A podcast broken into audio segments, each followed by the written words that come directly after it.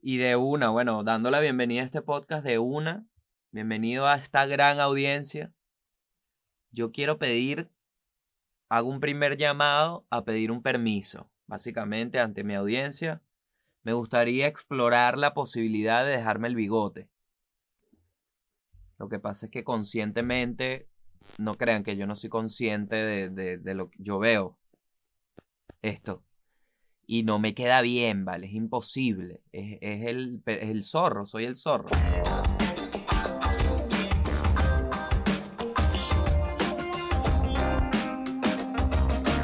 Mírame los bigotes, ¿vale? De verdad que, que, qué triste, pero entonces se me propone ahora el reto, ¿no? De aguantar esta etapa en donde básicamente me veo como Ismaelito, el malandro original, si hubiese tratado de graduarse de mecánico dental en la UNEFA por los lentes. Pero sí sé que me veo como un tipo que, o sea, tú ahorita con estos bigotes, yo me bajo de un Corsa blanco y hay gente que se asusta. Porque estoy cumpliendo varios estereotipos, ¿no? Tengo una... O sea, yo podría ser ahorita el contador de un narco, por ejemplo que estás viendo Ozark o estás viendo Narcos y dices, oye, pero ¿quién le lleva las cuentas? Gabriel. Y salgo yo, hola, ¿cómo está, patrón? La peor audición que he hecho en mi vida acaba de pasar. Gabriel actúa como un contador en Narcos. Perfecto. Hola, jefe. Soy contador y usted es narco. ¿En qué puedo servirle? La gente que, por favor esto es lo único que conseguimos para el casting y yo afuera escuchando aún, ¿sabes? Ay, no me fue bien. Bueno, bienvenidos al mundo y al país, ¿no? Entonces, eso es la votación. Díganme en los comentarios si me permiten dejarme el bigote. A mí me gustaría explorar la posibilidad de que mi bigote agarre cuerpo, ¿no? A ver si me empiezo a inyectar esteroides entre bello y bello, porque aquí no sale nada, ¿vale? De verdad. El arco minero soy. Me están explotando con químicos y si está erosionando la tierra, es peor. Terrible. Ni hablar de lo que me está pasando en el cuero cabelludo, ¿no? Estoy siendo poseído por una cabellera de señora. Ayuda pido. Ayuda pido porque shampoo tengo y el shampoo me transforma el cabello. En María Corina Machado, vale, que se diga, la mujer de oro. Ay, Dios mío. Bueno, en el estatus actual de este podcast, que es donde nos ponemos al día, me sorprendió la cantidad de personas que ve este podcast comiendo huevo.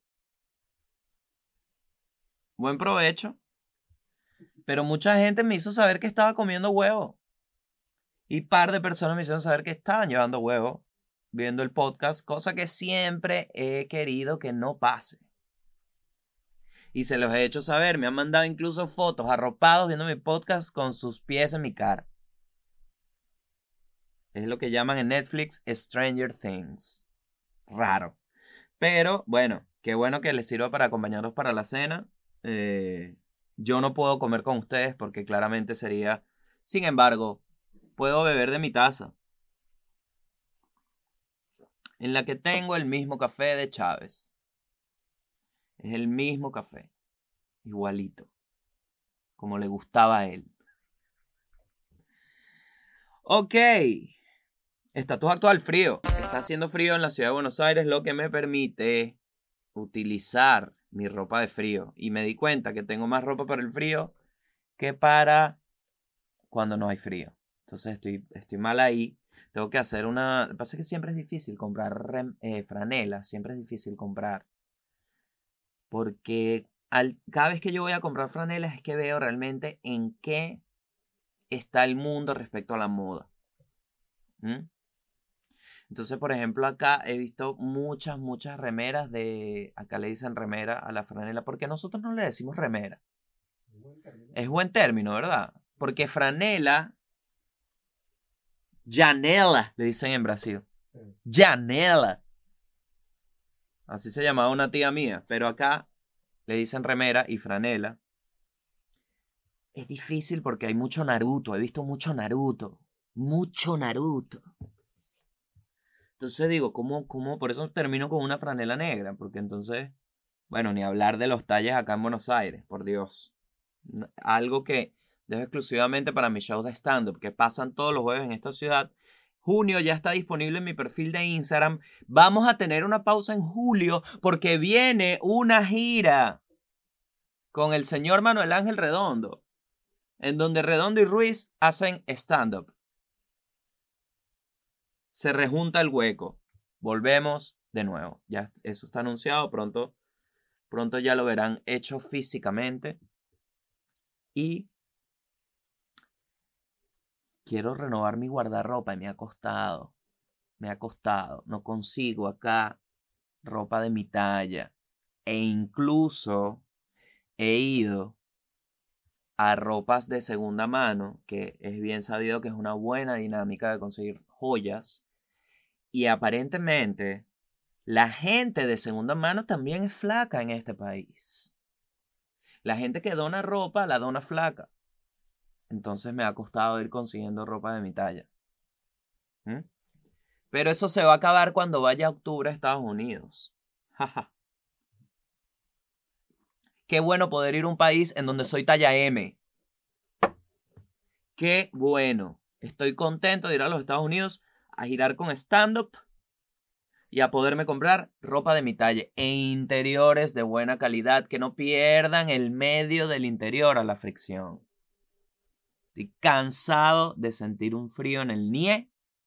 Y digo, ¿qué es este frío? Que se te rompió el interior justo ahí. Yo no entiendo qué tipo de presión se ejerce, pero se empieza a crear un agujero en el medio del interior y termino al final con un escote entre bola y ano. Pero bueno, ya como voy a Estados Unidos, hoy me dije Gabe. Imagínate. Estaba pensando una vaina y dije, coño, qué bueno. Muy bien hecho, Gabe. Y dije, bueno, pero ¿qué es esto? No me digas que voy a transformarme en Spanglish. No estoy preparado, no estamos preparados, ni quiero estar preparado. Entonces, vamos con las noticias del mundo de una vez.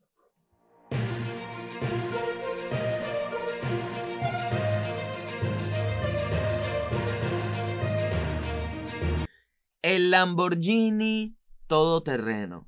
Ajá, Esto me lleva automáticamente. Existirá el Lamborghinitero, que es como el Toyotero, pero de los Lamborghini. Obviamente que existe.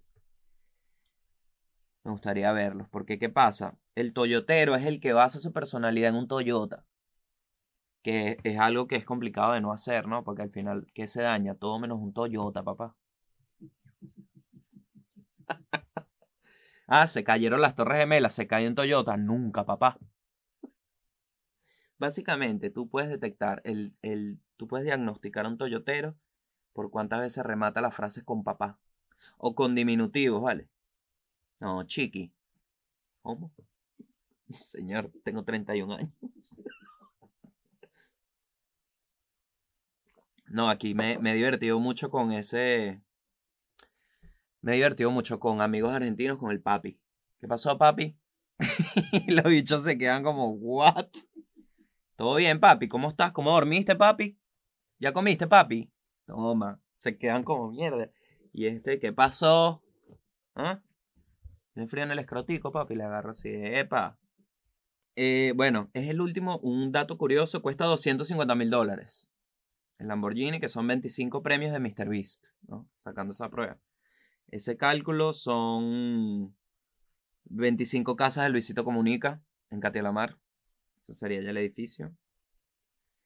Y es el último Lamborghini que, va, que sale al mercado que va a ser impulsado solo por gasolina. A partir de ahora Lamborghini dijo que solo va a trabajar con híbridos o con carros eléctricos directamente. Agárrate ahí, fósil. ¿Qué te parece ese golpe a la mesa de las petroleras. Se va a pasar de moda el petróleo y no disfruté el billete de esa mierda que supuestamente era mía. Y, y notes el tono de que arrechera. Va a pasar de moda el maldito petróleo. Ya no lo van a utilizar para casi nada. Y aún estoy robado. Lo dejo por ahí para que lo tengan en sus mentes. ¿Mm? Es un Lamborghini todoterreno, ¿no? Es entonces como que el componente, estamos en el mismísimo Need for Speeds, el componente que tiene es que puede andar en una carretera y en tierra, ¿no? Para la gente que dice, ¿quieres ir a cenar? Sí, vale. Oye, ¿te quieres meter por la montaña? Dale. Para ese tipo de gente, un Lamborghini, ¿no? Entonces el tipo que hace el review dice que en las curvas iba bien, pero que la suspensión estaba muy alta.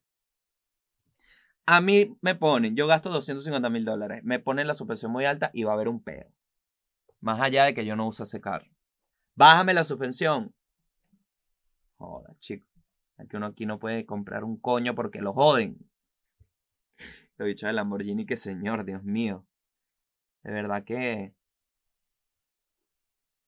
los tipos de Lamborghini, estos nuevos ricos, ¿sabes? Que le duele el billete. Esa vaina, imagínate tú que ven, ven Nietzsche que a uno le duele el billete. ¿Qué me estás proponiendo, vale? Volvimos con los enemigos imaginarios. Bueno, esto me lleva a que, fíjate en Venezuela, ¿no? Me puse, porque al final, ¿qué, qué necesidad de meter un Lamborghini? El Lamborghini supuestamente no era un concepto. Bueno, está bien. Pero entonces la, crean un mercado que no existe y da rechera porque meten un Lamborghini por una tierra que es como marico. Mira, si a mí me están persiguiendo para secuestrarme, esto es un escenario posible. De resto, ¿por qué? Coño, pero no te quieres ir para Cuyagua en un Lamborghini. Vamos en autobús. Vamos en una vaina que entre X. Está bien, está bien. Entiendo dónde puede venir. Pero me lleva a qué ganas de tratar así un Lamborghini. Y eso me llevó a cuántas desgracias le han dado a lo material en nuestro país. ¿Cuántos golpes han recibido todo el tema automotor en nuestro país? Si en Venezuela hicieran un CARS tratara sobre la depresión, no sobre la copa pistón. Porque la tristeza, marico, no hay repuestos. Las peores calles, y es lo que voy a decir, 250 mil dólares en un Lamborghini todoterreno no le aguanta una avenida en Venezuela, te lo aseguro.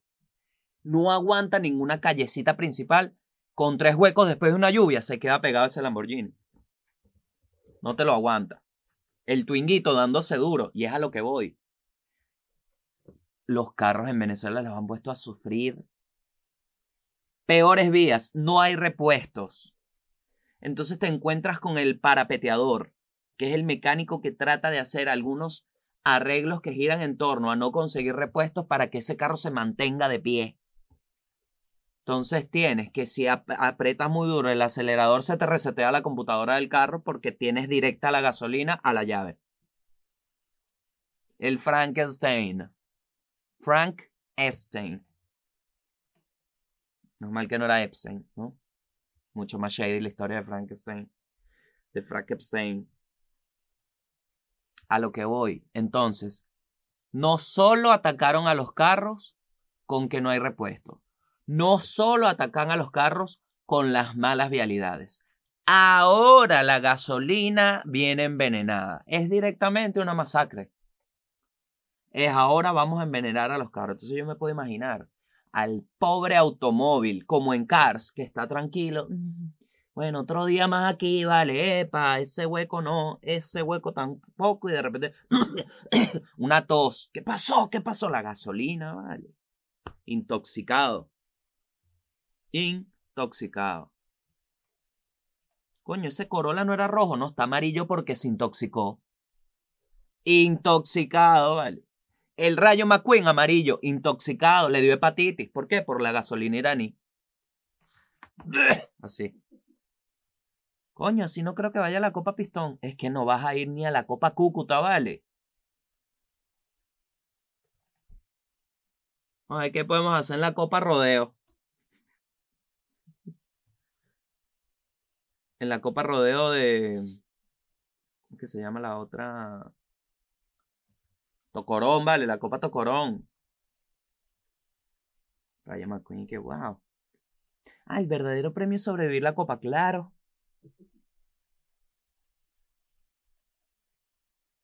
Ok, siguiente noticia. Advierten sobre. Esto es que. Primero, estoy muy sobreestimulado. Advierten sobre desechos que vuelan en el espacio y que podrían generar posibles colisiones. No hemos ido al espacio y ya está sucia esa mierda. Yo no he tirado ni un trozo de basura y ya dañaron un espacio que supuestamente yo debería ir en el futuro. Ya está jodido. Coño, stop. La doctora Bonnie Prado Pino, ¿no? O como le dicen en el trabajo, Bonnie Pepe, ingeniera astrodinámica en Leo Labs, dijo que efectivamente hay un montón de desechos y que es peligroso porque está... Entonces le preguntan, ¿no? Le preguntan en una entrevista, ahí en CNN, le preguntan. Oye, ¿quiénes son los responsables? ¿Mm? Mira, Bonnie Prado, cuéntame quiénes son los responsables, le dijo la periodista. Ella le dijo, bueno, resulta y acontece que todos los que estén en la carrera espacial, todas las naciones involucradas, son los culpables. Ajá, ¿quiénes son? Entonces, Alemania, China, ta, ta, ta, las potencias que están en esa carrera espacial. Y así quedó la respuesta. Entonces, aquí descubrimos el secreto de un crimen perfecto. Que sean todos porque como son todos, no es nadie. Pasó en el, documental de, de María Marta. María Marta, que en. ¿Cómo se llama? Se me va el sitio. Está en Netflix. ¿Fueron todos o no fue nadie? Nada. Ahí está. Entonces, ¿quién votó la basura? Todo el mundo. Ah, bueno, perfecto. ¿Cuántas veces no pasó esto con los NFT? Mismo patrón, no vale, aquí fueron todos, no fue nadie. Ahora no fue nadie. Qué arrechos son, vale. De verdad. No joda. Bueno, y hubo un vuelo privado de SpaceX con, junto a una compañía Axiom y a la estación espacial. Entonces, ¿por qué lo menciono? Porque transmitieron todo el proceso de cómo llegaba la gente, se sentaba la gente, salió el cohete, llegaron, los recibieron, toda esa mierda, pana, yo vi, yo dije, verga.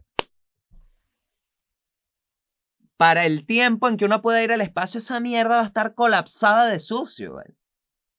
Si ya se están quejando, ya dos personas han ido, tres, diez, pues. Dos privados, bueno. Va a llegar uno y va a decir, ay, ¿cuál es la nueva moda? No, Neptuno. ¿Cómo así? No, allá está la fiesta. Lo que pasa es que es más difícil. Y, así se van a... ¿Y cuál es el secreto de la humanidad? Que quieren alejarse. Que se quiere ir, todo el mundo se quiere alejar. Marico, que disimulen. Los millonarios tienen que empezar a disimular que se quieren alejar del mundo ya. Ya los bichos y que mira, vale, me gusta, me gusta Acapulco, me gusta Tulum, pero me hablaron de unas playas en Marte. Cállate la jeta, mijo, que Marte está desierto, chico. Hablando paja. Bueno, y la doctora Rayana Bernawi, de Arabia Saudita. Ojo, Rayana es un nombre Arabia Saudita, es un nombre saudí y está muy cerca de Dayana. Rayana Dayana es casi la misma vaina. Para que vean que no tenemos tantas diferencias, ¿no? Yo veo pasando tranquilamente. Rayana, perdón, Dayana. Lo veo pasando. Bueno, Rayana Barnawi es la primera mujer saudí que va, viaja al espacio. La primera mujer saudí que viaja al espacio. Eso pasó en el vuelo de SpaceX. ¿Cuándo tendremos al primer venezolano en el espacio? ¿Mm? hay un argumento de una parte del país que dice que ya lo tenemos. Yo no lo creo. Yo no lo creo. Yo no lo creo en el concepto de intergaláctico. Sin embargo, estaría bueno hacer esa investigación de quién en la carrera del espacio, quién es el venezolano que está más cercano a ir al espacio. Eso está bueno. Entonces voy a, mi argumento del desecho, ¿no? De lo que mencionamos anteriormente. ¿Cuáles son las opciones? ¿no? Porque he visto ese patrón en la raza humana. Digo he visto como que lo descubrí, no. Todos hemos visto que aparentemente el lado negativo de la producción humana es que hay un desecho. O sea, se, se utilizan recursos y se explotan recursos y en teoría eso genera un desarrollo. Y es lo que estamos viendo acá con en el espacio, ¿no? Que están construyendo la, la órbita espacial, la internacional espacial. La gente va dejando cositas por ahí. Pero entonces, ¿qué puedes hacer con eso? Yo pensé que el desecho, cuando yo entendí realmente el concepto de la poseta, mi vida cambió un poco. Yo pensaba que tú cagabas, tú tirabas tus desechos, bueno, y ni siquiera, no lo resumo a simplemente el hecho de, de evacuar tus heces. Me refiero incluso a cualquier tipo de papel, lo que sea. Yo pensaba que eso era un portal mágico al más allá, que era una trituradora de desechos, que se iba a un vacío. Entonces tiraba cosas. Cuando se tapa en mi casa la poseta por tercera vez, me dicen, ¿qué estás haciendo? Y yo, no, bueno, eso no es como una... No, vale, no seas idiota. Ven para explicarte el proceso. Y me explicaron que eso va a un desagüe y que al final termina en el mar. Y mi vida nunca fue la misma.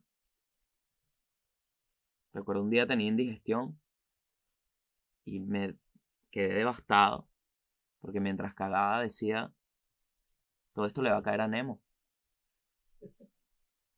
Y cuando bajé la poseta dije, buen provecho, Nemo. Cambia un poco cuando entiendes ya. Pero la gente está tirando en el espacio en el, con el mismo concepto que se empezaron a tirar mierdas en el océano. Como cuando tú en tu cuarto metes vainas debajo de la cama. Cuando te da la ladilla barrer, pero tienes visita. Que empiezas a empujar cositas bajo la cama y dices, el sábado resuelvo. Eso es lo que hace. No crean que el mundo cambia mucho del micro humano. Solo que se organizan, uno porque es uno mismo, pero fue la misma vaina. Dijeron, ¿sabes qué, marico? Esto es demasiado, esto es demasiado basura. ¿Qué hacer? Palmar, vale. Esa mierda enorme, palmar. Resulta que el mar dice, fino todo enorme, mi rey, pero... Aquí está tu mierda, estás loco, me estás echando plástico, mira los delfines. Y los delfines que siguen. Mira la tortuga, weón.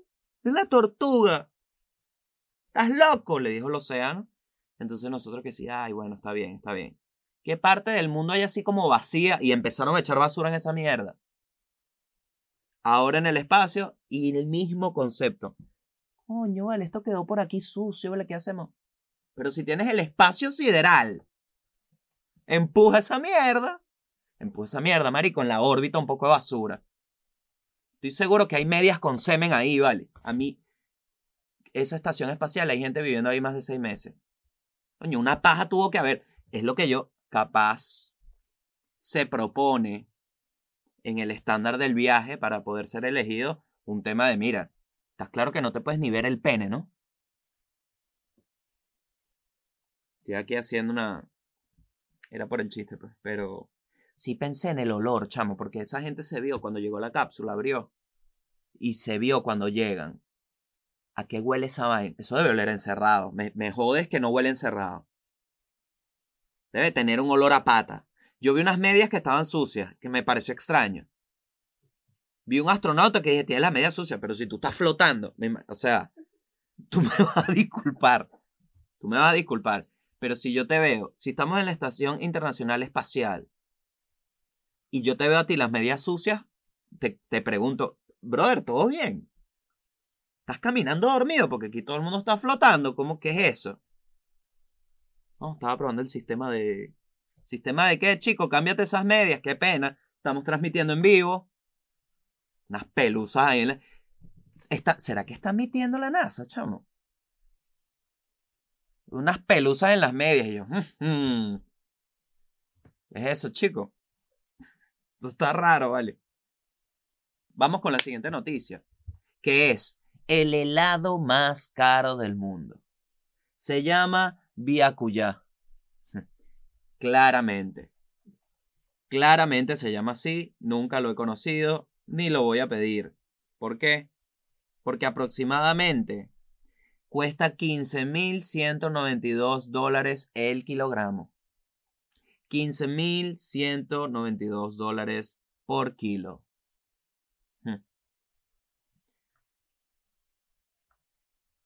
Creo que 15.192 dólares es lo que cuesta un mango acá en Argentina. Impresionante.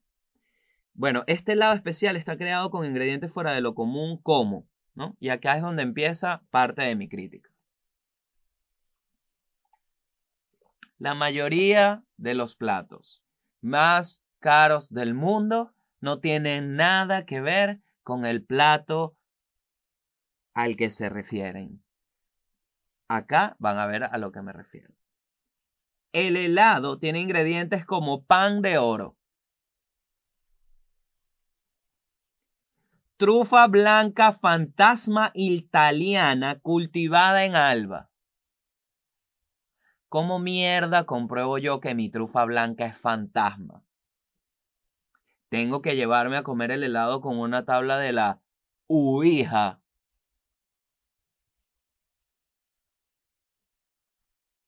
Y tiene queso parmigiano rillano y salsa japonesa de sake. Esto es a lo que me refiero con los platos caros. ¿En qué parte de esos ingredientes ustedes dicen, mmm, qué rico helado? En ninguno. ¿Mm? De hecho, si yo te digo pan de oro, trufa blanca, queso parmesano, salsa japonesa de sake, estamos más cerca de un plato salado, seamos honestos. Tú a ese plato le pones dos cebollas, unas especias y haces un curry. Por ejemplo, le metes un pollo en cubitos y no tienes un helado, ya tienes un almuerzo. Cada empaque coleccionable, ¿no? Porque viene con un empaque coleccionable y ahí viene el argumento de la comida. Nunca trata sobre el plato. Le pone más cosas para que sea más caro. Viene con aceite de trufa, entonces ya tú, por comprarte un helado, te dan un aceite de trufa. Entonces, ¿tú querías comer un helado o querías hacer mercado? una cuchara especial de metal hecha a mano por los artesanos. Ahora te trae una cucharita, ¿no? Y tiene una base de queso, saque con trufa, otra capa de queso, otra trufa y finalmente trozos de pan de oro. Trampa, trampa. Bueno, hay, habrá alguien, si lo probaste, avísanos acá en los comentarios, ¿no? Y que, escríbeme por Instagram. Para hablar unas cositas ahí de. Tú sabes, papá. Coño, porque si te va a gastar 15 mil en un kilo de helado, chico, vamos a hablar de negocio.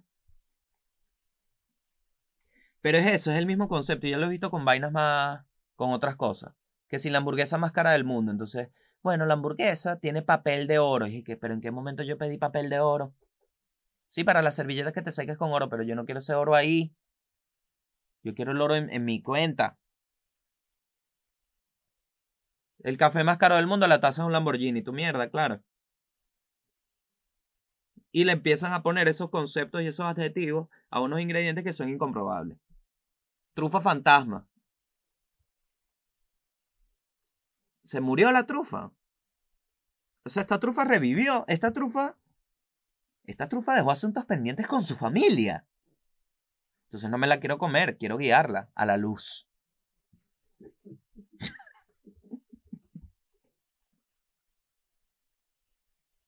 Bueno, yo leo esta noticia y abajo, al final, hay unos portales de noticias que tienen una casilla de comentarios. Y había un solo comentario y me pareció tan colorido que se los voy a compartir. El comentario viene del usuario llamado Naranja y dice, un helado con sabor a la cuca de la mona debe costar una fortuna más grande que eso y se la comen únicamente los militares y Fernando Carrillo.